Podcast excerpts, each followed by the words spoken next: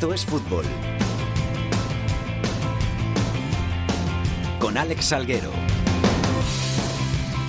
Hola, ¿qué tal? Muy buenas tardes a todos y bienvenidos una semana más a Esto es Fútbol, el rinconcito en cope.es para todo el fútbol de segunda, el fútbol de segunda B, el fútbol de tercera y el mejor fútbol femenino. Una semanita nos queda este fin de semana y terminan las ligas de segunda B y de tercera después de muchos y muchos meses de competición pero no para el fútbol, porque van a seguir los playoffs, nos quedan las últimas cuatro jornadas de segunda división, la final de la Champions, que se va a jugar este sábado con el Barça y el Olympique de Lyon, la primera final europea de un club femenino español. Muchísimas cosas de las que vamos a hablar aquí en estos fútbol, muchísimas cosas de las que vamos a hablar en este programa. Víctor Barona, ¿qué tal? Hola Alex. Tú estás pendiente ya del sorteo del lunes. Yo tengo muchas ganas de playoff de segunda, pero sobre todo, ya te lo he dicho fuera de antena, eh, de segunda B. Serracing. Serracing, a ver si... Estás mirando ya posibles rivales. Sabes que el Baleares es uno de los que va a estar en el bombo y luego falta me- el grupo has dicho 1 el y, el, Recre, y el grupo eh, 4. Yo espero que toque el Fuenlabrada más que nada para poder ir a verlo. Pero todavía fue Labrada y Recre no están asegurados como primeros, o sea que falta la última jornada y puede pasar de todo. Luego contaremos cómo está. Hoy, a los mandos de la nave, Antonio Bravo y el gran Jorge Zarza, vamos con los titulares.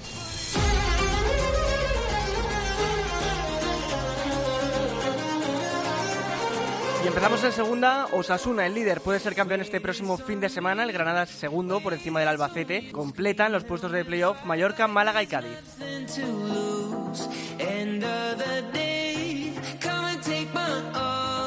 Por abajo con el Reus como colista están el Córdoba, Nastic y Rayo Majadahonda que cierra el descenso empatado con el Lugo que marca la salvación. Por cierto que el Tenerife tiene nuevo técnico, Luis César San Pedro, que sustituye al destituido José Luis Oltra.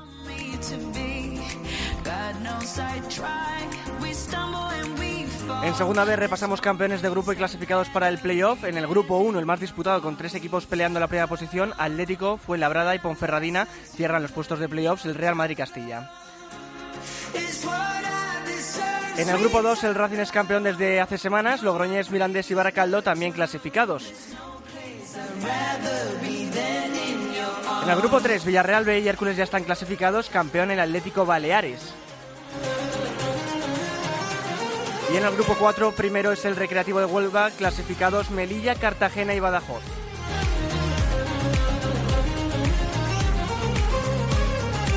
En fútbol femenino, la selección española sub-17 fue eliminada de las semifinales del europeo al caer por 1-3 ante Países Bajos. Recordar también que este fin de semana se disputa la final de la Champions entre Olympique de Lyon y Fútbol Club Barcelona el sábado a las 6.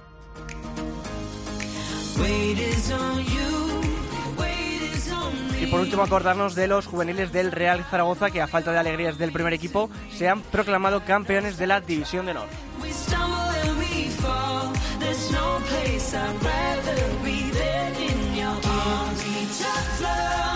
Esto es fútbol. Con Alex Salguero.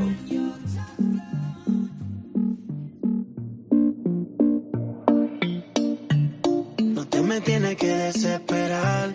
Y si conmigo yo te quiero llevar, el tiempo lo podemos controlar y darte toda la noche. No te desesperes que esta noche. yo Vamos a hablar ya de la segunda división. Nos quedan cuatro jornadas. Llevamos dos semanas hablando del posible ascenso de los Asuna. Y como se dice siempre, a la tercera va la vencida. Alberto Sanz, ¿qué tal? Muy buenas.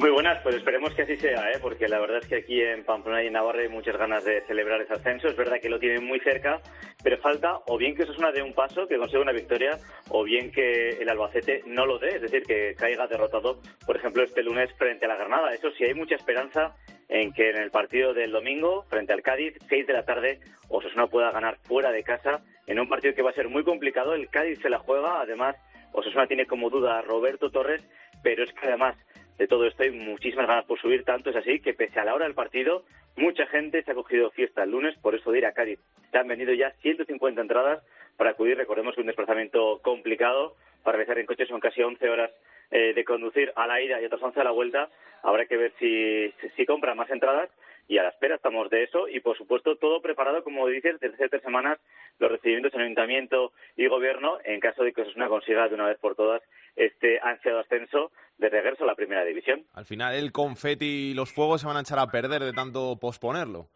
Pues y tanto, viendo, viendo cómo se avecina este fin de semana, que bajan las temperaturas aquí en Navarra casi 14 grados, que viene lluvia, pues como dices, el confeti se puede mojar y estropear, pero esperemos que no sea así, que pueda a celebrar un, un, ascenso este próximo fin de semana. Eso sí, eh, repito, eh, complicado, el Cádiz se la juega, es un buen equipo y encima en su estadio no va a estar nada fácil. ¿Te vas tú para Cádiz?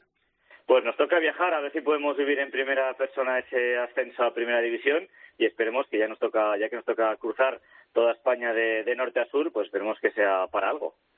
Los jugadores, si, si suben, lo celebran allí en, el Carranza, se, se vuelven luego para, Pamplona, porque al final imagino que, después con el, con el viaje tan largo que es, hasta el lunes habría que esperar, ¿no? Para tener algo en claro. Pues Alex, tantas ganas hay de celebrar que el equipo viaja el sábado en charter a Cádiz y a la que acabe el partido, si hay ascenso, a atender a los medios rápidamente, dos abrazos mal dados y al avión para llegar a Pamplona antes de las 12, que es cuando cierra el aeropuerto, aunque se han hecho gestiones para que en caso de que se retrase un poquito les esperen, y poder ir a la Plaza del Castillo a celebrar este ascenso con toda la afición, que imagino que alguno, en caso de que se produzca el lunes, irá a trabajar con un poquito de sueño. Gracias, Alberto. Un abrazo y suerte. Un fuerte abrazo. Gracias. Pendiente de lo que haga Osasuna y pendiente también de ese partidazo de la jornada que se va a jugar el lunes. Muy mala hora para el gran partido que tenemos, que es tercero contra segundo, Albacete-Granada, está el conjunto nazarí. Jorge de la Chica, ¿qué tal? Muy buenas. Un saludo, pero fíjate que es mala hora y sin embargo los aficionados del Granada han agotado todas las opciones que tenían de viaje. 300 entradas que se envían a través de la Federación de Peñas, 300 que recibe el club. Se han agotado todas, van a ir en desplazamiento masivo, 600. ¿Hubieran podido ser más? Bueno, si el día hubiera sido otro, probablemente eh, habría más gente, pero ¿cómo hubieran conseguido las entradas? La pasión por el fútbol es impresionante, teniendo en cuenta que los que viajen vuelven a Granada en torno a las 5 de la madrugada ya del martes. El poder del fútbol. Es que el partido clave de la temporada, de lo que le queda al, al Granada, porque no tienen calendario fácil, y si gana el Albacete yo creo que sube directo y si pierde yo creo que no sube directo. Bueno, ah, se pueden hacer muchos cálculos, eh, incluso perdiendo el Granada tendría sus opciones. La fórmula más sencilla, porque son muchísimos los números, es ganarle al Albacete e inmediatamente después ganarle al Cádiz. Eso matemáticamente metería al Granada en el ascenso directo. Luego, incluso eh, empatando en Albacete, ganándole al Cádiz, caben opciones. Un empate significaría que los dos equipos quedan empatados. A puntos habría que comenzar a ir mirando la diferencia de goles, etcétera, etcétera. Pero eh, no sería ni mucho menos una tragedia, tampoco se puede negar. Luego son las perfecciones eh, las que cada uno tenga, porque el calendario del Albacete también es un calendario que se las trae. Aquí en el terreno deportivo eh, no hay grandes novedades en el sentido de que Martínez comenzó entrenando a medio gas por un problema de un dolor en la tibia, de un golpe, se ha solucionado. Hoy no ha completado el entrenamiento Montoro, se sobreentiende que por precaución y que se va a repetir eh, a alineación, con la duda eterna de quién marcará el gol del Granada o los goles del Granada, que es el problema que tiene este equipo. Una eh, defensa extraordinaria, la mejor de la zona alta, una delantera con muy poca chispa, la peor de la zona de arriba. Gracias, Jorge. Un abrazo.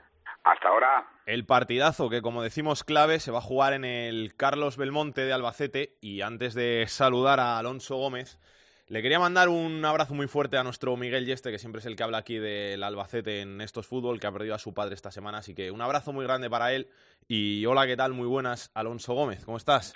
Buenas tardes, Alex. Pues aquí estamos, en una semana muy importante para el Albacete. Partidazo en el Belmonte, como decía yo, ¿el lunes va a estar lleno? De momento las previsiones son que sí, que se espera un lleno absoluto porque de hecho el Albacete ya ha anunciado que las clásicas lonas que vemos de publicidad durante los partidos del Albacete se van a retirar todas, no va a quedar ninguna con la previsión de que el lunes va a haber un llenazo en el Belmonte. Final además por, por, el, por el campeonato porque eh, si el Albacete gana, sigue teniendo opciones de, ascender directo, bastantes opciones. Si no gana, yo creo que dice adiós a esta posibilidad y tocará centrarse en el playoff. Eh, yo eh, he escuchado al compañero de Granada muy optimista con que si gana el Albacete lo tiene medio hecho. yo miro el calendario que le queda al Albacete y es una final, sin duda, es un rival directo. Pero luego juegas contra el Málaga, que no sabes según el día que te lo encuentres lo que va a pasar, juegas contra el Sporting en el Molinón. Son tres puntos importantes, pero no aseguraría que fueran definitivos. ¿Cómo llega el Albacete al partido? Pues las sensaciones son raras. Son raras porque había una, una euforia bastante grande hasta el partido de Osasuna, se perdió en, en el Sadar y el, el, ¿cómo decirlo? El ánimo es distinto, ¿sí? la ciudad sigue volcada, sigue ilusionada, pero con más cautela. Antes de jugar contra Osasuna se decía, se cantaba en el Belmonte, sí, sí, que vamos a subir, y ahora vamos con más cautela. En el, la faceta deportiva eh, se cuentan con dos bajas importantes, un San García que es titular en la banda y sobre todo la baja de, de por acumulación de tarjetas, que como sabéis es el hombre gol, el de los goles decisivos. Además, también mala noticia hoy para el Albacete porque han comunicado el fallecimiento del padre de Néstor Susaeta, que de momento es una incógnita, pero dado los tiempos, lo más seguro es que esté disponible para el partido. Gracias, Alonso. Un abrazo. Un abrazo, Alex. Nos vamos hasta Málaga. Javier Bautista, muy buenas. Hola, ¿qué tal, Alex? Muy buenas. Un Málaga que descansa esta semana porque le toca el Reus, que esta semana además de descanso te sirve muy bien para afrontar el duro calendario final del Málaga por, por meterse en los playoffs, porque parece que el, que el ascenso directo queda ya muy lejos. Sí, el ascenso directo en Málaga está casi descartado, aunque Víctor Sánchez del Amo con su eh, verbo fácil y su idea de coaching quiere tenerlos a todos enchufados y como moto hasta el final, lo tiene en chino mandarín. Eh, tiene que ganarlo todo, que, que los de arriba, Albacete y Granada, lo pierdan. Hay un Albacete-Málaga en la penúltima jornada. No, aquí lo que se quiere es el tercer puesto y depender de sí mismo el partido de vuelta en las eliminatorias. Y la mejor noticia es que ha vuelto el Málaga de principios de temporada. Eh, ha sido, sin lugar a de todos los de segunda, el que más rédito ha sacado al cambio de entrenador. Todos los que han cambiado de entrenador no le han ido bien y, sin embargo, al, al Málaga con Víctor Sánchez del Amo, bueno, tras ese traspié en el último minuto con el Mallorca cuando lo tenía todo para, para ganar, pero por lo demás Víctor está firmando unos buenos números, está viendo que han recuperado a gente como Javier Untiveros en el tramo final de la temporada donde hay que estar, donde hay que estar al, al 100% y evidentemente de los que están arriba, el único que tenía esta bola extra del Reus era el Málaga, así que va a sumar tres puntos, va a ser cuarto, porque ahora es quinto, va a sumar 65 puntos a la espera de lo que haga el Mallorca con el, con el Almería, y la mejor noticia es que ha vuelto al Málaga, así que por lo tanto es un hueso duro para, para esas eliminatorias por el ascenso, lo va a pelear, va a intentar eh, atar ese tercer puesto, porque el segundo, Alex, la verdad que es muy complicado, yo veo más al Granada ahí en mejor disposición, aunque fíjate el calendario, lo que acaba de comentar Alonso desde Albacete, tiene el Albacete, tiene al Cádiz, precisamente en los Cármenes, y el Málaga es de calendario duro, bueno, eh, después de este partido con el Reus, el Málaga juega en casa de nuevo con el Zaragoza eh, la semana siguiente, que aquí ya puede venir más o menos en una eh, posición tranquila a mitad de la tabla. Luego está, eso sí, partido ha habido muerte con el Albacete y despide la liga aquí con el Elche. Así que, por lo tanto, el Málaga la, la clave la tiene en casa, la sigue en casa y, por tanto, después del enchufón que debió el partido ante el Oviedo con uno menos cuando una hora y dominando al equipo rival con uno más. Así que, por lo tanto, la carta de presentación del Málaga no puede ser mejor. Gracias, Bautista. Un abrazo. Peor le van las cosas, bastante peor al Tenerife, que ha cambiado de entrenador de nuevo. Guillermo García, muy buenas. Hola, ¿qué tal, Ale? Muy buenas. Se marchó Oltra, llega San Pedro, el equipo a dos puntos del, del descenso. Una temporada que a priori parecía bastante buena para el Tenerife, que se está tornando en complicada, muy complicada. Pues imagínate, porque por aquí se hablaba cuando fichamos a Naranjo en el verano pasado de ascenso y fíjate en qué coyuntura está ahora mismo el Club Deportivo Tenerife. Solo cuatro semanas por delante para el Real Desaguisado, con un Luis César San Pedro que ha aterrizado, como bien apuntas, en la isla y a contrarreloj tiene que cambiar un equipo, todo después de la salida de un José Luis Horta que, como te puedes imaginar, aquí no es cualquier entrenador. Es una persona muy querida, ha sido una decisión traumática por parte del Consejo de Administración del Club Deportivo Tenerife. Y ese objetivo hay que lograrlo con un Tenerife que hasta la fecha ha demostrado que es un Tenerife inoperante, fuera de Rodríguez López, con dos partidos que tiene que jugar fuera de casa, fundamentalmente el de Lugo, que es la gran final que todo el mundo apunta por aquí para evitar la eh, situación del descenso, empezando por este sábado en Martínez Valero del Elche, y los otros dos partidos recibir aquí en la isla al Real Oviedo y en la última jornada al Real Zaragoza. Así que el, el equipo, después de tocar fondo en Granada, después de ese partido de los Cármenes, que es el que eh, determina, digamos, la decisión del Consejo de Administración de destituir a José Luis Horta, tiene que levantar eh, cabeza. Hoy ha dado su primera convocatoria a San Pedro.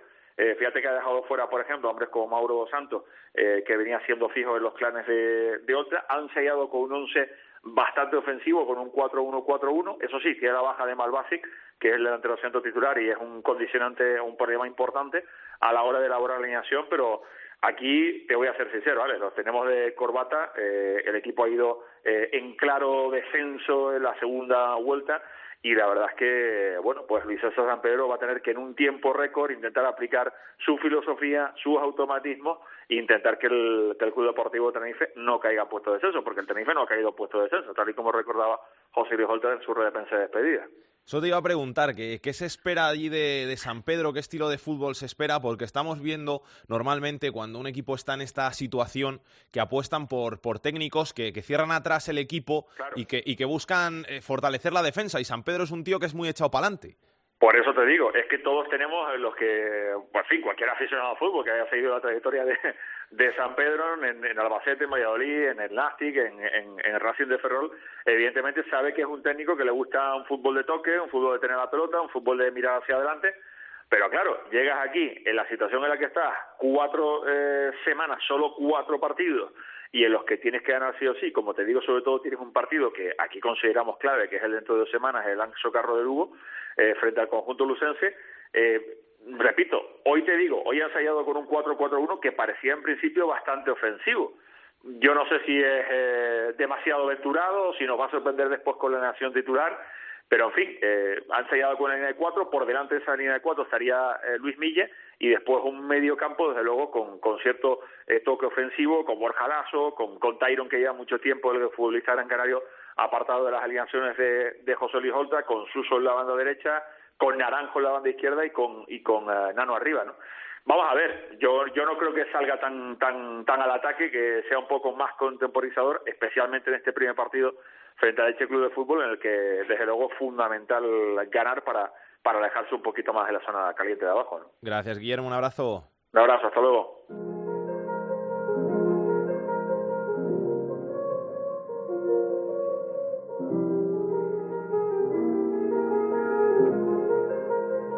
Non mi dispiace, non ci sono più. In quel locale non ci sono più. Sopra quel tetto non ci dormo più. Sono maledetto e non ne posso Y ha dado un pasito muy importante hacia la salvación esta semana el Numancia, que se impuso por 2-0 al Alcorcón después de bastantes semanas sin ganar y que teniendo en cuenta ese partido con el Reus que le va a hacer sumar los tres puntos y el enfrentamiento directo entre el Tenerife y el Lugo, quizá con una victoria más en estos tres partidos que le quedan, consiga mantenerse en la segunda división. Alfonso Blasco, ¿qué tal? Muy buenas. ¿Qué tal, Alex? Muy buena. ¿Acierto con las cuentas? Aciertas, además de pleno, y bueno, pues ya llueve menos, aunque todavía sigue lloviendo, obviamente, pero ahí estamos. Eh, las cuentas son claras, son lo que has dicho. La victoria frente al Alcorcón era lo más importante. Quedan ese comodín, esos tres puntos frente al Reus. Y bueno, pues luego todo lo que se vaya consiguiendo, lo que se vaya sumando, yo creo que al final lo dará. Desde luego, sobre todo, los ánimos aquí son diferentes a como hablábamos la semana pasada. ¿Había mucho miedo? Había miedo, había miedo, pero por la dinámica, por la mentalidad, por el ambiente, había miedo por absolutamente todo. Por eso el otro día la gente, los jugadores, absolutamente todos se tomaron el partido como, vamos, como si fuese una final. Mucho más importante que, que el año pasado cualquier partido de playoff, por ejemplo. Al final, López Garay, que acabará la temporada, ¿no? Si, todo marcha como, como tiene que marchar, salvo que la última jornada te la tengas que jugar con un cambio de, entrenador, y, y luego habrá que hacer un proyecto nuevo totalmente, ¿no? Sí, bueno, en teoría tiene un año más de contrato, entonces no sé lo que acabará pasando, pero mm, yo creo que un poquito en función de lo que pase estos últimos partidos eh, será lo que si- signifique la continuidad o no de López Garay. Yo creo que mm, si estos últimos partidos van bien, el, el, técnico continuará. Y si se consigue la salvación justita por los pelos o sufriendo hasta el último minuto, pues yo creo que no. Él quiere continuar, ¿eh? desde luego. Y aquí al final en Soria, pues eh, supongo que como en todos los sitios, si se consigue el objetivo, pues al final lo que pasará es que se dará otro otro voto, se dará otra oportunidad al míster para el año que viene. No sé, si tú ahora me dices, ¿tú qué crees? ¿Que se va a quedar o que no? Yo casi más me inclino a que no. Pero mm, podría ser que sí. Un abrazo, Alfonso. Un abrazo, Ale. Por debajo del Numancia en la tabla, sale del descenso esta semana el Lugo. ¿Qué tal, Álvaro Lorenzo? Muy buenas. ¿Qué tal, Alex? Muy buenas. Valiosísimo empate en el Molinón y salimos del descenso, pero tenemos que ganar al Tenerife. Claro, sí, sale de descenso, pero virtualmente, digamos, ¿no? Porque además el Rayo Majadahonda va a sumar seguro los tres del Reus. Eh, bueno, eh, todavía tiene mucho que sufrir este Lugo y más porque el calendario a estas alturas todo el mundo prefiere jugar contra equipos que no se juegan nada y el Lugo todo lo contrario. Juega este domingo contra el Dep porque se está jugando el playoff y los dos partidos siguientes son ir a Extremadura, que se está jugando la salvación, y el duelo directo aquí en casa ante el Tenerife, que además es ahora entrenado por Luis César San Pedro, el ex del Lugo. Pero bueno, paso a paso, lo primero el domingo a las 8, eh, derby gallego, no es un oso derby, no es el de por Celta, pero bueno, es una bonita versión en un ancho carro que igual presenta la mejor entrada, no de la temporada, sino de su historia, si hubiera lleno, cerca de 8.000 espectadores, van a venir más o menos 2.000 deportivistas, es decir, ambientazo, eh, buen partido, y lo que pasa es que igual los nervios le pueden un poco a los dos equipos por lo que se juegan, pero ya digo que si, si se sueltan podemos ver un partido de muchos goles porque eh, el Lugo no es muy seguro en defensa, el Depor tiene polvo arriba y el Lugo también está, jugando, está eh, haciéndolo bien en ataque, con lo cual podemos ver un, un buen espectáculo, pero como dices, quedan cuatro finales para el Lugo y prácticamente se ganar o ganar, porque si más o menos, Alex, ponemos la salvación en 49, 48, harían falta todavía eh, 7, 8 puntos al Lugo en, de 12 posibles, es decir, que pocos fallitos se, se puede permitir. La lástima es que juegas con el Depor, pero juegas con el Depor en casa, ¿eh? Que, que si te tocara ir a Riazor, que no ganan en Riazor desde enero, hubiera sido Claro. incluso un poco más factible.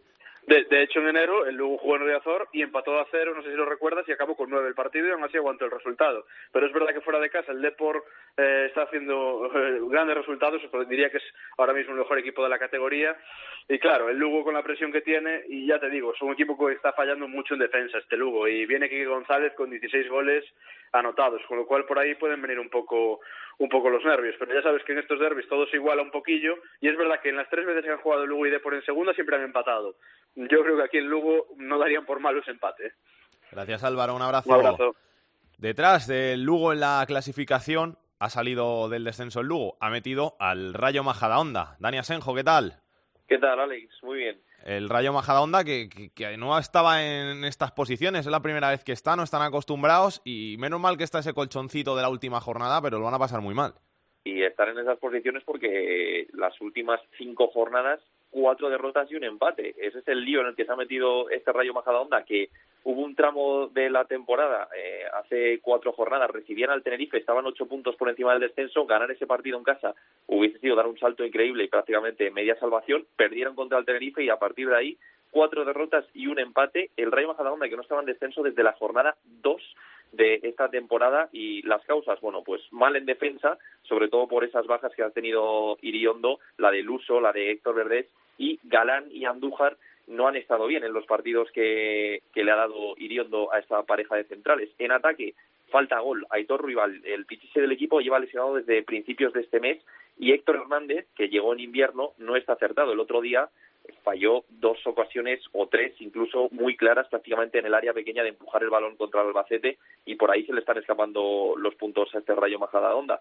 Recibe gol muy pronto, eso es otra cosa que les pasa. Las- en los dos últimos partidos en casa, contra el Cádiz contra el Albacete, en- antes del minuto 10 ya había recibido un gol, con lo cual a empezar, empezar remando ya con un gol en contra se le hace muy cuesta arriba a este equipo que dijo Iriondo el otro día después de perder contra el Albacete que está acostumbrado a, a jugar finales, sobre todo por el ascenso, se refería al pasado año cuando subieron de segunda B a segunda, pero que esta vez esas finales serán por no descender de categoría, así que veremos a ver cómo se desenvuelve el Rayo Majadahonda. Y como tú bien dices, tiene ese colchón del Reus que sería en la última jornada, es decir, tres puntos más que le sacaría ahora mismo o eh, momentáneamente del descenso, pero mm, están obligados a ganar al Córdoba en casa y yo creo que deben puntuar en alguna de las dos salidas, o Las Palmas este fin de semana o la de Oviedo en la penúltima jornada. Gracias Dani, un abrazo. Un abrazo, Alex.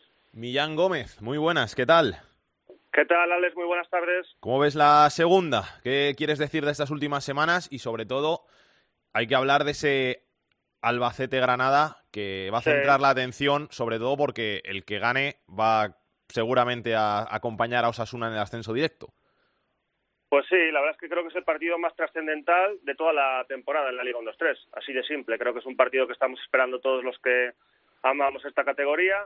Un partido absolutamente decisivo para, para el devenir, especialmente si, si el Granada gana o incluso si empata. También hay que decir que, están en juego el average directo entre ellos porque empataron en la primera vuelta. Eh, a día de hoy incluso está muy cercano el average general porque si, por ejemplo, el partido termina en empate, Eh, a día de hoy el Granada tiene más 22 goles a favor, el Albacete más 19, por tanto también está en, en lucha eh, esa situación. Es decir, si el partido termina en empate, pues en las tres jornadas siguientes, pues eh, cuantos más goles de cada equipo y el mejor balance, pues sería más positivo para cualquiera de los dos contendientes.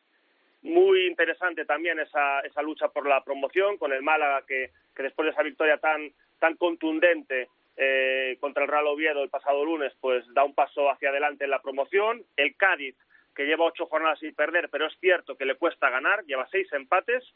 Y, y bueno, también el, el Depor que parece recuperarse con dos victorias fuera de casa, ese empate frente al Cádiz. En casa lleva ocho partidos el, en Riazor el Depor sin, sin ganar, pero es cierto que mostró sensaciones relativamente positivas frente al Cádiz. Y en la zona de abajo, pues hoy día está el Rayo Majadahonda en descenso y el Club Deportivo Lugo fuera, pero eh, hay que recordar que el Rayo Majadahonda tiene que sumar los tres puntos frente al Reus en la última jornada y no así el Lugo, que ya los ha, ya los ha sumado. Entonces también está, está esa pelea, el Tenerife no consigue eh, superar, eh, elevarse en la, en la clasificación, ha destituido a José Luis Oltra, veremos qué tal le funciona con Luis César San Pedro, precisamente un ex entrenador del Club Deportivo Lugo, y eh, el Numancia también en zona intermedia con, el, con esos tres puntos también pendientes que sumar frente al Reus. Y en el caso de Extremadura es cierto que parecía salvado, yo incluso me daba la sensación de que estaba ya en otra liga, ¿verdad? lo, que ocurre es que, lo que ocurre es que ha tenido una derrota muy contundente frente al Zaragoza en casa que le puede causar problemas, porque al final, también como he dicho siempre, eh, a veces siempre aparece un, un último descendido, por así decirlo, que encadena una, una racha muy negativa en el tramo final que le provoca el descenso a Segunda B. En principio, el Extremadura no debería tener excesivos problemas, pero la lucha en los tres objetivos claros de la, de la Liga 1-2-3 pues está muy emocionante. El ascenso, la promoción y, la permanencia. Y te quería preguntar también por el máximo goleador. Por fin alguien sobrepasa a Enrique Gallego. Le tenían empatados Quique y Álvaro Jiménez. Mm. Marcaron tres el de la Almería, uno Quique. ¿Tú te esperabas que Álvaro Jiménez pudiera meter 18 goles? Creo que ha marcado más goles este año que en los últimos cuatro o cinco juntos. Sí, bueno, Álvaro Jiménez está en el mejor momento de su carrera. Es un futbolista muy fino, muy técnico, eh, con muy buen control del balón y bastante buen remate, pero es cierto que no, nunca había estado a este nivel. Eh, está en un momento muy dulce.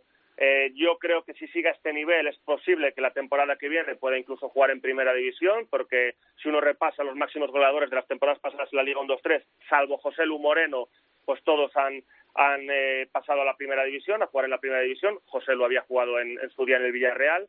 Y, bueno, es un delantero muy interesante. Y en el caso de Kiko González, pues no sorprende, lleva 16 goles, ya marcó una temporada de 16 goles con Almería, otra 15. Es un delantero muy versátil, muy dinámico, eh, un incordio para los defensas porque está siempre siempre peleando en las disputas, un jugador que se desmarca continuamente, que genera mucho peligro, que puede jugar en cuatro posiciones de ataque, tanto extremo los dos perfiles como delantero centro, segundo delantero. En el caso de Kike González no me sorprende en absoluto porque me parece un futbolista sensacional para, para la Liga 1-2-3 y en el de Álvaro Jiménez sí, sí me sorprende. Y bueno, evidentemente tiene muchísimo mérito todos esos 15 goles que marcó Enrique Gallego a este enero con el, con el Extremadura y tiene muchísimo mérito que el Extremadura sin Enrique Gallego siga compitiendo incluso mm, todavía mejor que, con Enrique Gallego. Son paradojas que, que se dan en el fútbol, por eso este deporte es tan bonito.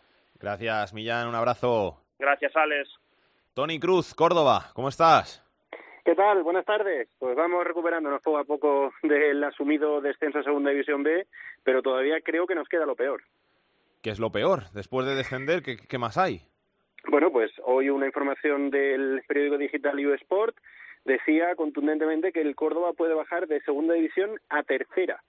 Y es que todavía no se han saldado los pagos con los futbolistas, se les adeuda tres mensualidades y de hecho se especula con que el club pudiera estar embargado y que por eso no haya podido descontar los distintos pagarés que debería percibir por el fichaje por el Real Valladolid de Sergio Guardiola. Así que si, como parece, se insinúa y se apunta, el Córdoba está embargado por Hacienda, el panorama para final de, este mes y el próximo es auténticamente dramático en lo deportivo y lo institucional, porque a los problemas de inestabilidad motivados por esa amenaza de cambio de propiedad, si es que no paga la actual a finales de julio, se sumaría un hipotético descenso a tercera división que, bueno, eso ya podría conllevar, de hecho aquí ya se empieza a insinuar incluso la propia desaparición del club.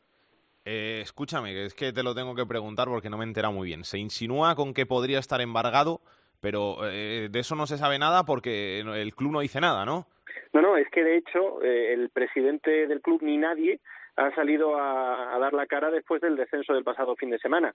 El hermetismo es total. La semana pasada se especuló con que el propietario iba a salir a dar una versión de, de la situación y un poco a calmar las aguas, pero lo cierto es que aquí eh, han hablado algunos jugadores en redes sociales, habló el entrenador de la conclusión del encuentro ante Las Palmas, pero todo lo que se sabe es eh, las versiones que están dando el ex propietario eh, Carlos González, que ya ha dicho que él no espera que Jesús León pueda pagarle cuatro millones y medio a final de julio y en consecuencia ya está haciendo planes para la próxima temporada. Y por otro lado eh, la, el brazo derecho de, de Joaquín Oliver que fue copropietario se puede decir del club o, o digamos que socio de Jesús León Joaquín Zulategui para anunciar una denuncia por un montante de 1.600.000 euros de apropiación indebida y otra serie de delitos contra el actual eh, propietario Jesús León. Así que imaginaos cómo está el panorama. O sea, se habla más eh, día tras día de todo el asunto en los, en los tribunales, pero la sacudida ha llegado hoy con esa información del diario EU Sport, que como conocéis es una publicación a nivel nacional, y que ya se hace eco de la situación del Córdoba y de su hipotético posible descenso en aplicación del artículo 192.2a del, de la Real Federación Española de, Fútbol, eh, en el caso de que, como, como hemos comentado, eh, haya denuncias a finales de junio y el club no haya abonado todo lo que se le debe, tanto a jugadores como, recordemos, a técnicos y ex técnicos del club. Gracias, Tony. Un abrazo. Un abrazo, Alex. Y en medio del drama del Córdoba y el drama del Nastic, este fin de semana tenemos un Córdoba Nastic. José Luis Gil, muy buenas. ¿Qué tal, Salguero? Muy buenas. Un Nastic que ya ha descendido, por lo menos le dio una alegría a la afición y ganó al Mallorca. Sí, mira, muchos lo decían, ¿no? Ojalá se hubieran podido jugar así de bien los partidos eh, decisivos en donde el Nastic se estaba jugando la vida en Segunda División A. Es lo que tiene el fútbol, ¿eh? Cuando estás ahí metido, las piernas están agarrotadas, las piernas no te funcionan, la cabeza se espesa por momentos y cuando ya todo está consumado y el equipo está en Segunda División B, pues la gente juega mucho más suelta, más fresca y llega, pues bueno, esa pequeña compensación, si quieres llamarlo así, o mini alegría, eh, como fue la victoria frente al, al Mallorca, con un gol de, de Canté eh, prácticamente a última hora, ante un Mallorca que a mí particularmente eh, también me, decepcionó un poco, eh, como, como aspirante a subir, eh, un Mallorca mejor en la primera parte con fútbol combinativo y un Mallorca que después en la segunda apostó con Abdón Prats por un fútbol más directo que al final pues tampoco le acabo de dar, de dar resultado. Tú lo decías, Córdoba-Nastic, eh, ese partido ya eh, por, el partido por todo lo bajo, eh, eh, y que no se me ofendan ni en Córdoba ni en, ni en Tarragona, y bueno, pues poco a poco que se va asumiendo el descenso a la espera de tomar decisiones, eh. La llegada de Xavi Bartolo al banquillo, la llegada de Sergi Parés a los eh, despachos, y la buena noticia dentro de toda esta situación, que es que el Nastic económicamente está muy bien, no hay deuda, y por tanto toda la ayuda al descenso que se ingrese cuando se consuma el descenso a, a, segunda división B pues puede ir íntegramente para lo que para lo que el Consejo de Administración y la Secretaría Técnica decida más invertida o menos invertida pero el Nastic cuando menos para empezar en segunda B sí va a tener ese ese colchón limpio de, de, la ayuda al descenso. Gracias, Gil. Un abrazo. Abrazos. Que pase Pedro Martín. El enfadato de Pedro Martín. Hola, Pedro. ¿Qué tal? ¿Qué tal? Buenas, ¿cómo ¿Qué estamos? Tenemos, ¿Qué tenemos que contar?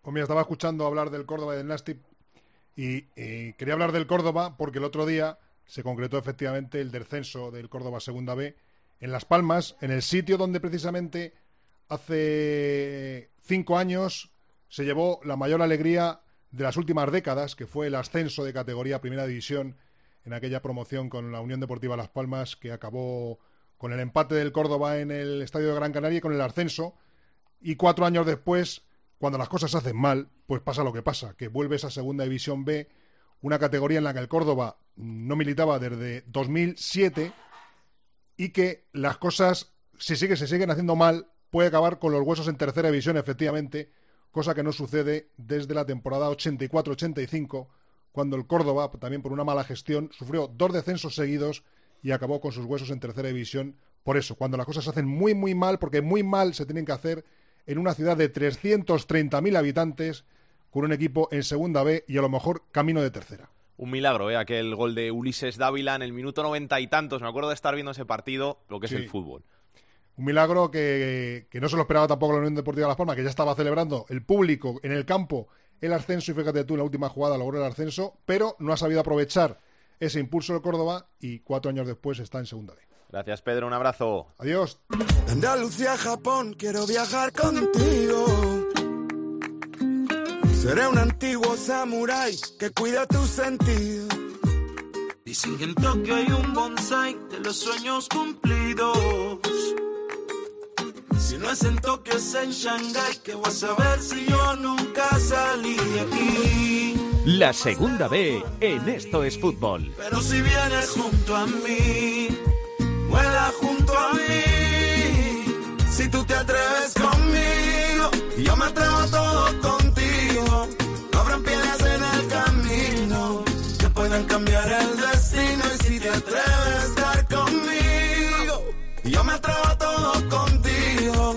No habrán piedras en el camino que puedan cambiar el destino. Y si te atreves a estar conmigo, yo creo las señales y el edad del alma. En estar contigo solo tú me calmas. Vamos a dar el viaje juntos, no hace falta. Que traiga maletas y soy yo el que canta. Te lleno el pasaporte de beso y recuerdo. Vamos pa' Shibuya en un abrazo eterno. No sé qué vas a ver si yo nunca salí de aquí. Lo más lejos fue Madrid. Pero si vienes junto a mí, vuela junto a mí. Si tú te atreves conmigo, yo me atrevo todo contigo. No habrá piedras en el camino que puedan cambiar el destino. Y si te atreves a estar conmigo, yo me atrevo todo contigo. No habrá piedras en el camino que puedan cambiar el destino. Y si te atreves a estar conmigo, yo me atrevo todo puedan cambiar el destino. Y si te atreves a estar conmigo, yo me atrevo a todo contigo.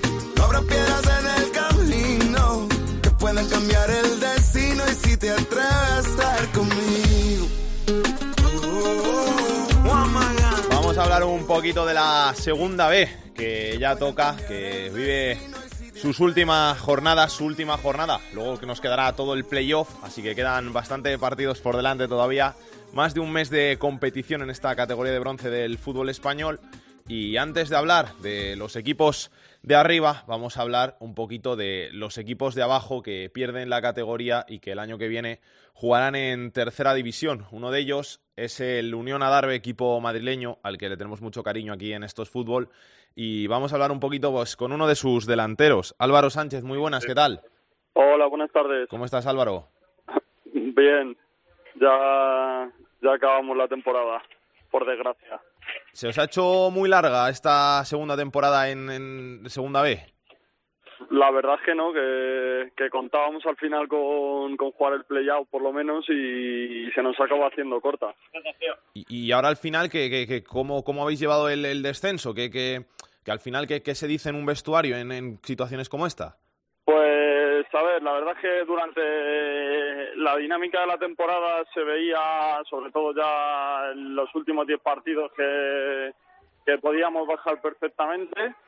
El día del Bufas fue, fue un palo muy gordo, pero después de perder con el Bufas y con el Celta, teníamos más, más fe que nada y ganamos al Pontevedra y la verdad es que todos pensábamos llegar a Las Palmas con vida y, y el día del Fuenlabrada se dieron tres, cuatro resultados en contra y, y pues fue, a ver, el día duro siempre es cuando, cuando te llega, pero nadie pensaba que iba a ser ese día y la verdad es que, que fue muy duro.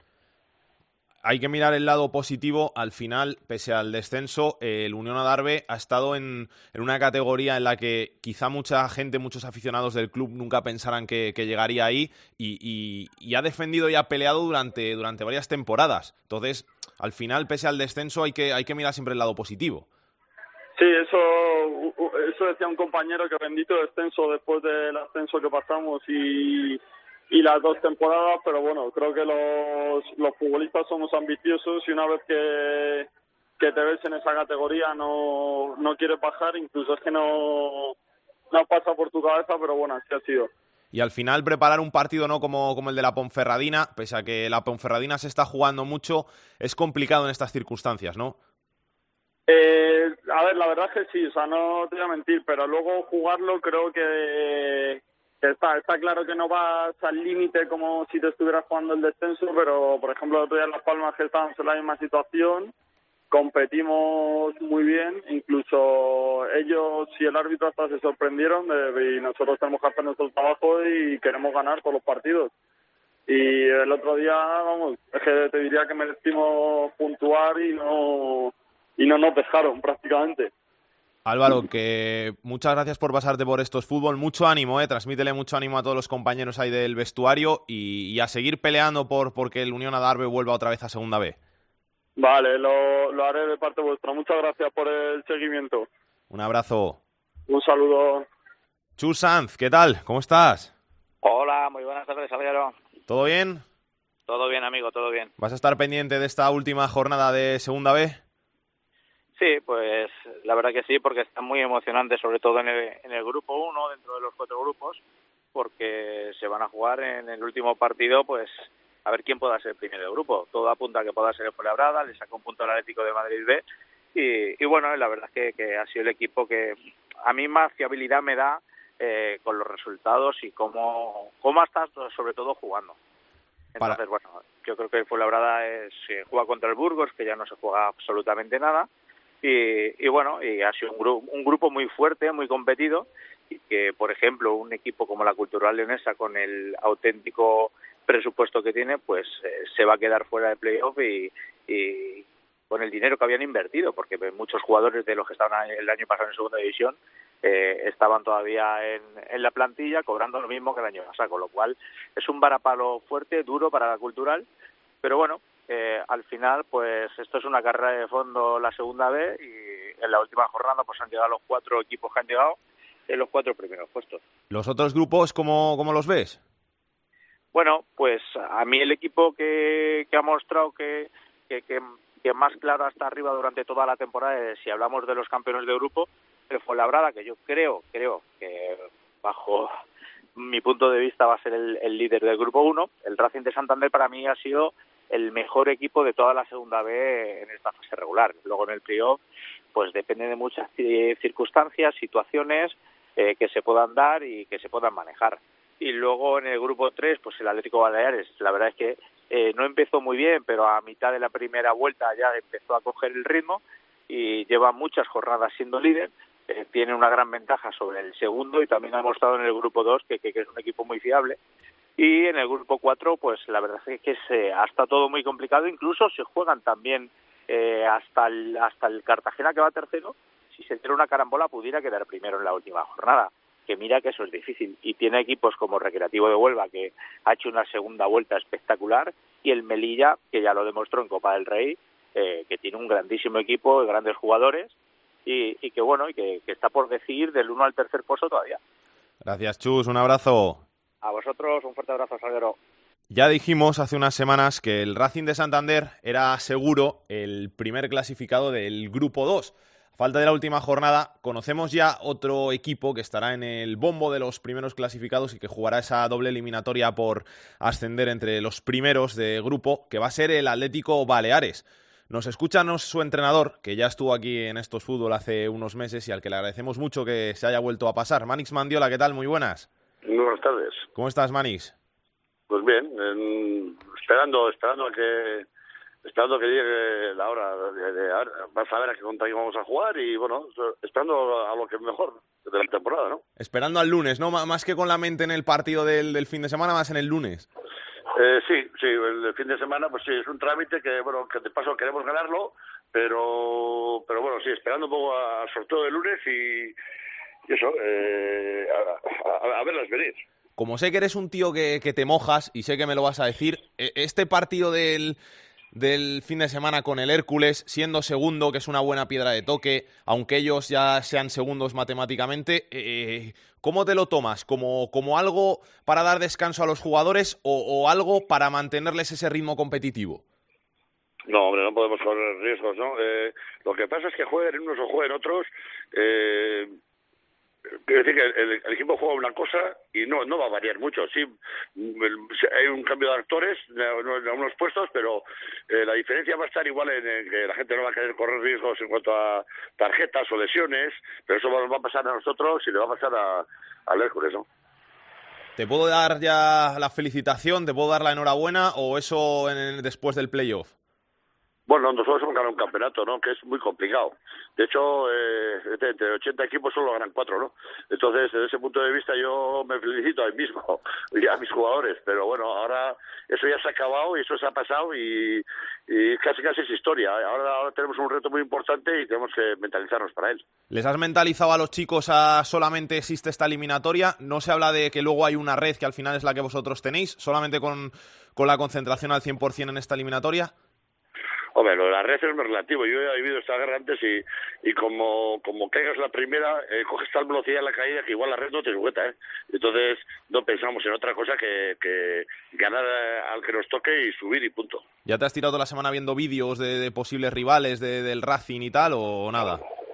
He visto entre poco y nada, o sea, para nada ya nos preocuparemos la semana que viene cuando sepamos, nos preocuparemos, pero relativamente, algo. No vamos a volvernos locos ni vamos a cambiar nada de lo que eh, de lo que estamos haciendo por, por, por, por, jugar en función del rival. O sea, que no te puedo preguntar por, por del grupo 1 y el grupo cuarto, que no son los que, que aún no se conocen los primeros, a quién quieres. Para nada, para nada. Lo, si fíjate, primero, sea el grupo que sea, eh, va a ser un buen equipo, un equipo competitivo y que, bueno, que después de 38 jornadas, en algún caso como el Racing, incluso antes, ha sido campeón. Entonces, entonces el rival es complicadísimo, sea el que sea. Manix, que mucha suerte eh, para los playoffs y muchas gracias por pasarte por aquí por estos fútbol. Venga, pues muchas gracias a vosotros. Venga, un saludo. También está en los playoffs esta temporada. Fue un equipo que lo solía hacer mucho en los años 90, finales de los 90, principios de la década del 2000 y que ahora vuelve a disputar unos playoffs el Baracaldo. Nos está escuchando su entrenador, un mítico del fútbol español, Aitor Larrazabal. ¿Qué tal? Muy buenas. Hola, buenas tardes. ¿Cómo estás, Aitor? ¿Bien? Bien, todo bien, sí, la verdad que sí. ¿A ti sí que te puedo felicitar y dar la enhorabuena?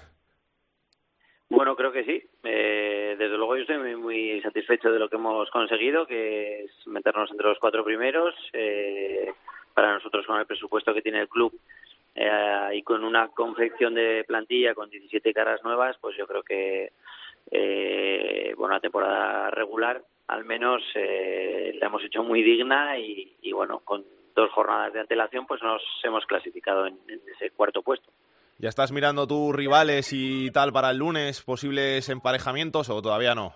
Yo sí, yo lo he visto. Y te diría que Manis, conociéndole, también habrá visto unos cuantos partidos ya, pero, pero, pero bueno, cada uno somos como somos. Yo sí he visto de varios grupos a varios segundos o hipotéticos segundos y evidentemente tienes que ir eh, avanzando y, y haciendo cosas para, bueno, pues para que luego no sorprenda tanto, ¿no? ¿Cuál era el objetivo a principio de temporada del Baracaldo?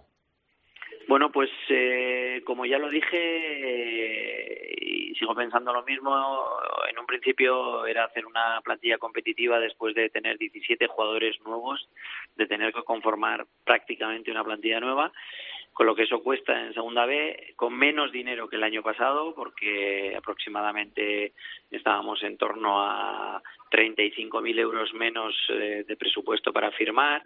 A, y como segundo objetivo pues era intentar mejorar el sexto puesto que conseguimos la temporada pasada. Bueno, creo que hemos conseguido las dos cosas, por tanto, eh, pues el premio de poder haber hecho cuartos yo creo que es un premio importante y evidentemente lo que vamos a seguir haciendo es pelear eh, por disfrutar de esta primera eliminatoria. ¿no? Manix me ha dicho que no va a salir con los titulares con el Hércules. ¿Aitor Larrazábal firma lo mismo o va a sacar al equipo A contra el Guernica?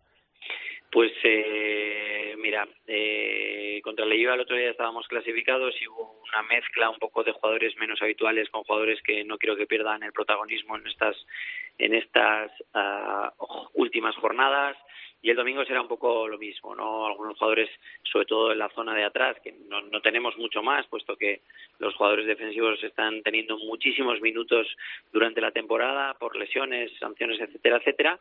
Eh, la irrupción de algún juvenil al cual darle esta oportunidad de debutar en Segunda B, eh, pues creo que, que es eh, muy importante también para ellos, obviamente, porque han estado durante el año entrenando con nosotros y para el propio club y, entre todos pues hacer un final de liga regular lo más digno posible para, para intentar luego bueno pues pues eh, estar a tope en, esa primera eliminatoria de, de playoff Tú que estás en el, en el grupo, que, el Racing que lleva muchas jornadas, que al final se ha dejado ir, ¿esto al final te, te puede pesar en, los playoffs el estar clasificado tan de antemano que, que, te dejas ir y que no llegas con ese nivel competitivo, con ese 100% a, a lo, donde se deciden las cosas?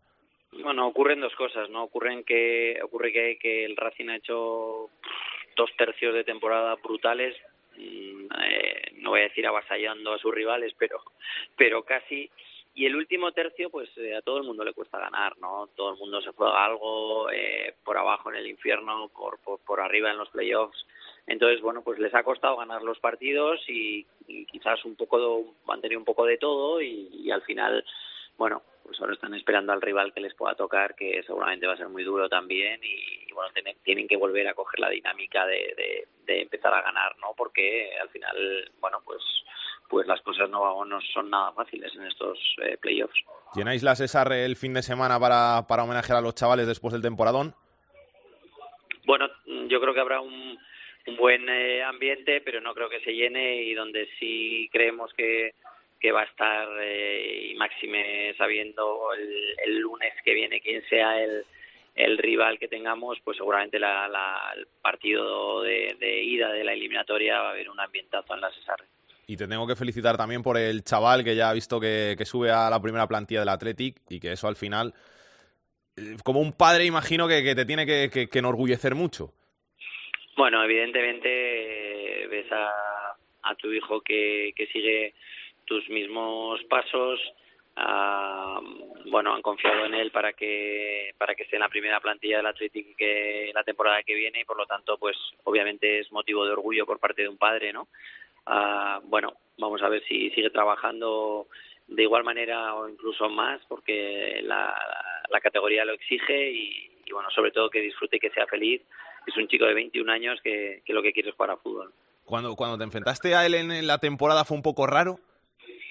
Sí, bueno, ya llevamos tres temporadas enfrentándonos, ¿no? Él hizo en el Zamudio primer año de segunda B y dos en el filial del Athletic y, yo pues también he estado estos, estas temporadas en segunda B, por lo tanto llevamos seis, eh, seis partidos enfrentándonos y, y ahora ya es un poco menos especial, ¿no? Pero al principio sí que era bastante, bastante chocante. Aitor, que muchas gracias por pasarte por Esto es Fútbol y mucha suerte para el sorteo del lunes, ¿eh? Muy bien, muchas gracias a vosotros por la atención y un saludo. Y de cara a la última jornada de esta segunda división B, aún tenemos muchas cosas que conocer. Como hemos dicho, falta por saber quién va a ser el campeón en el grupo 1, donde es líder el Fuenlabrada, que tiene 68 puntos, un punto de ventaja sobre el Atlético B, dos puntos de ventaja sobre la Ponferradina, tres puntos de ventaja sobre el Real Madrid Castilla. Los cuatro van a ser los que disputen los playoffs, pero no se sabe quién va a ser el campeón, el Fuenlabrada que en la última jornada va a recibir al Burgos, el Atlético de Madrid B va a recibir a Las Palmas Atlético y la Ponferradina, que es tercera, va a visitar al Unión Adarve. Por abajo ya están descendidos desde hace semanas el Deportivo Fabril, el Naval Carnero, también están descendidos el Unión Adarve y el Rápido de Bouzas, la última plaza del play-out, se la van a disputar hasta cuatro equipos, Internacional de Madrid, Valladolid B, Salmantino y Celta B, solo una múltiple carambola provocaría que Las Palmas Atlético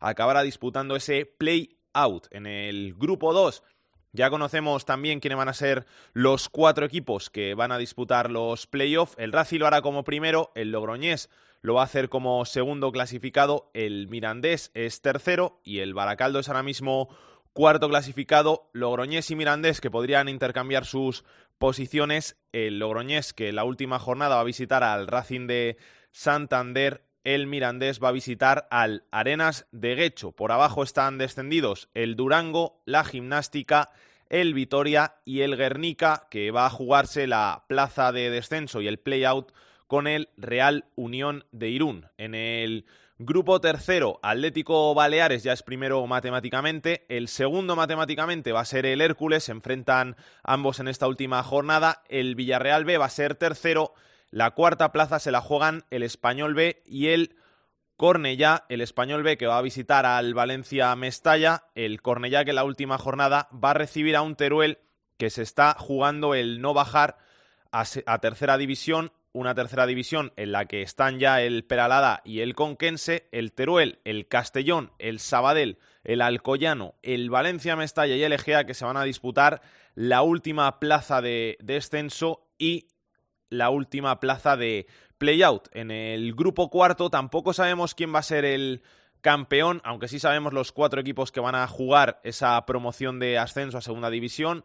El Recreativo, el Melilla y el Cartagena se van a jugar la primera plaza en la última jornada. El Badajoz va a ser ya matemáticamente cuarto clasificado en esa última jornada el Recreativo de Huelva que va a recibir al Villanovense que ya está en tercera división, el Cartagena va a recibir al Linense, el Melilla al Ibiza. Por abajo están descendidos ya el Villanovense, el Ejido 2012, el Atlético Malagueño y el Almería B la última plaza de play-out se la van a jugar el Recreativo Ganada, el Atlético Sanluqueño, el Jumilla y el Don Benito. Se rumora que su nombre es María, María, María. ¿Quién diría que me enamoraría aquel día, aquel día? El fútbol femenino en Esto es Fútbol.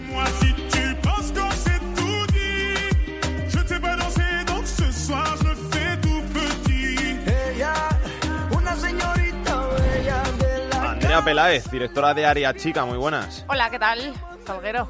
Hay que hablar de fútbol femenino, que tenemos final de la Champions. Sí, es la cita histórica ahora mismo que tenemos por delante para el fútbol femenino español, que es esa final de la Champions, por primera vez en la historia un equipo español en ella, el Barça, ante el mega favorito eh, en Europa, el mejor equipo del mundo, muy probablemente, eh, dejando a un lado las selecciones internacionales, que es el Olympique de Lyon. El sábado, 6 de la tarde, en Budapest, final de la Champions femenina, Olympique de Lyon, Barça. También tenemos que hablar de la fase de ascenso, ¿no? Sí, la fase de ascenso que solo queda un partido para que finalice la vuelta de la eliminatoria final, que será este domingo. Los dos partidos serán a las 12 de la mañana. Y tenemos a dos equipos que han llegado hasta esta fase final, hasta este último partido, con ventaja. Ventaja bastante seria en la del Deportivo de La Coruña, porque ganó 2 a 0 en casa al Femarguín y la del Badajoz, la de Santa Teresa de Badajoz, es un poquito más corta, pero también eh, cobró ventaja en la ida. 1-0 ganó al Tacón, por lo tanto, tanto Femarguín como Tacón tienen que intentar remontar ambos en casa este domingo. Si no, tendremos dos nuevos equipos de primera división, que serán el Deportivo de La Coruña y el Santa Teresa de Badajoz. Y hay que hablar de la Real Sociedad, nueva campeona de la Copa de la Reina. Sí, una sorpresa para muchos, yo diría que para casi todos. La Real Sociedad ganó al Atlético de Madrid en la Copa de la Reina, en la final, en Granada, en el Estadio de los Cármenes, por dos goles a uno. Tuvieron que remontar, empezó marcando el Atlético de Madrid. Por cierto, gol de Esther, granadina en su tierra, marcó el primero. Luego empató Palacios y terminó remontando Naikari García, un nombre que muchos han tenido en la boca durante los últimos días. Algunos incluso pedían que no jugase con la Real Sociedad esa final porque sonaba para el Atlético de Madrid. Muchos de los que imagino que luego estarían celebrando ese gol. Naikari, eh, por supuesto, es una profesional. Marcó el gol de la victoria de la Real que suma su primer título en la sección femenina. Por lo tanto, histórico. Sandra Ramajo que se va de la Real después de 11 años, la capitana y se fue con un título debajo del brazo, la Copa de la Reina. ¿Algo más? Nada, contar que la selección española tiene el primer amistoso de los últimos tres antes de comenzar eh, su andadura del Mundial en Francia. Es ante Camerún, es este viernes y se juega en Guadalajara, en el Pedro Escartín. Así que vamos a ver qué imagen dan las de Jorge Vilda. No es la lista definitiva, evidentemente, para Francia. Hay muchas jugadoras que no entrarán en esa última lista de 23 porque tienen descanso tanto las, Real, las de la Real Sociedad, las del Atlético de Madrid y las del Fútbol Club Barcelona, claro. Gracias, Andrea. Un besito. Ti, Salguero. Chao. Es que tú eres mi bebé. Yeah. Oh, oh, oh, be on the drum. Quisiera algún deseo que me lleva al pasado. Oh, yeah. Tercera División. No estábamos peleados porque yo no puedo conformarme si no estoy a tu lado. Me siento un. Jorge Fernández nos trae como cada semana la actualidad de la tercera división. Vamos, una semana más con la tercera división. Los equipos más goleadores siguen siendo el Peñaspor con 97 goles a favor, seguido del Logroñés y del Real Jaén que han marcado cada uno 93 tantos. Por contra, los equipos más goleados, el peor sigue siendo el River Melilla con 122 goles en contra, seguido de los 96 del Guadalcacín y de los 93 que ha encajado ya el Naval Reynosa. En cuanto al Pichichi, eh, sigue siendo el máximo goleador de tercera división y Manol del Logroñés gracias a los 31 goles que ha marcado hasta el momento. Y en cuanto a la actualidad, a las noticias más destacadas, más allá de los resultados, es que todos los equipos tienen puestos los ojos en el próximo lunes 20 de mayo, día en el que se va a celebrar el sorteo de ascenso a la segunda división B. Para muchos este fin de semana ya es su último partido antes de las vacaciones, pero para muchos otros están cruzando ya los dedos por ver qué depara el sorteo. Pase lo que pase, aquí en esto es fútbol contaremos cómo quedan esos emparejamientos y lo que va a dar de sí todos esos playoffs. Como siempre, como digo, aquí en esto es fútbol. Hasta la semana que viene, Alex. Pues a falta de la última jornada en tercera división, cuéntanos Víctor Barona cómo están un poquito los grupos. Bueno, vamos a repasar quién, quiénes son ya los campeones y quién está ya clasificado. En el grupo 1, campeón el Racing de Ferrol, ya clasificados para los playoffs, el Bergantiños y el Compostela. Grupo 2, ya clasificados el Lealtad y el Marítimo Luanco, que pelearán además en la última jornada por ser primeros. Grupo 3, campeón el Escobedo, ya clasificado Laredo, Tropezón y Cayón. Grupo 4, campeón el Portugalete, clasificados el Sestao y el Alavés B. Grupo 5, todavía no se ha decidido el campeón, están clasificados el Llagostera, el Hospitalet, el Atlético Horta y el Prat. Grupo 6, campeón el Orihuela, clasificado ya la Nucia. Grupo 7 clasificados el Getafe B, Las Rozas, Móstoles y Alcobendas, todavía no hay campeón. Grupo 8 clasificado el Zamora, Gimnástica y Aradina, tampoco hay campeón de momento. Grupo 9 el campeón es el Jaén, clasificados Linares, El Palo y Antequera. Grupo 10 el grupo más disputado, solo está decidido el campeón, es el Cádiz B. El resto todavía tiene que decidirse en esta última jornada. Grupo 11, el Peña Deportiva es el campeón, Mallorca B y Poblense le acompañarán en playoffs. Grupo 12, campeón el Tamarace el Tamaraceite. Falta por decidirse quién irá al playoff. Grupo 13, Yeciano y Lorca Deportiva se jugarán el título. Además está clasificado el Lorca. Grupo 14, el el Mérida es el campeón. El Cacereño y el Moralo les acompañarán en playoffs. El grupo 15, Osasuna B y Peña Sport se jugarán el título. Multivera y Bético Zor están clasificados. Grupo 16, campeón el Aro Deportivo. Logroñés Laxara clasificados. Grupo 17, solamente está decidido el campeón, es el Tarazona. Y por último, grupo 18, campeón el Socuellamos clasificados el Villarrubia, Villarrobledo y Toledo. Vamos a ver qué tiene Aitor Puerto en su agenda de la semana. Comenzamos el repaso a la agenda futbolística del fin de semana con la segunda división, jornada 39. Destacamos el primer partido importante, el domingo a las 6, el sexto, el Cádiz, recibe al líder a Osasuna y el lunes a las 9, el tercero contra segundo, el Albacete, que recibe a Granada. En la segunda división B, última jornada, jornada 38 para los cuatro grupos. En el grupo 1, eh, atención al partido entre el Inter Madrid, que es decimosexto en posición de play-out, que recibe a un Guijuelo sexto que no se juega nada. En el grupo 2 también la cosa va de play-out, eh, decimosexto Real Unión, que recibe al Tudelano decimotercero. En el grupo 3, el Valencia Mestalla, que es decimotercero, eh, se juega a evitar el descenso o el play-out a la tercera división contra un español B que es cuarto y que si gana eh, será equipo de playoff a la segunda división. Y en el grupo cuarto, el Don Benito, decimotercero, todavía eh, podría bajar, recibe al Granada, decimosexto, Granada B, decimosexto, que eh, intenta defender la situación de play-out. En la tercera división hemos fijado la mirada en el grupo 13, última jornada, el UCAM B, octavo, que no se juega nada, recibe al líder y todavía no campeón, pero podría proclamarse campeón del grupo, el Yeclano.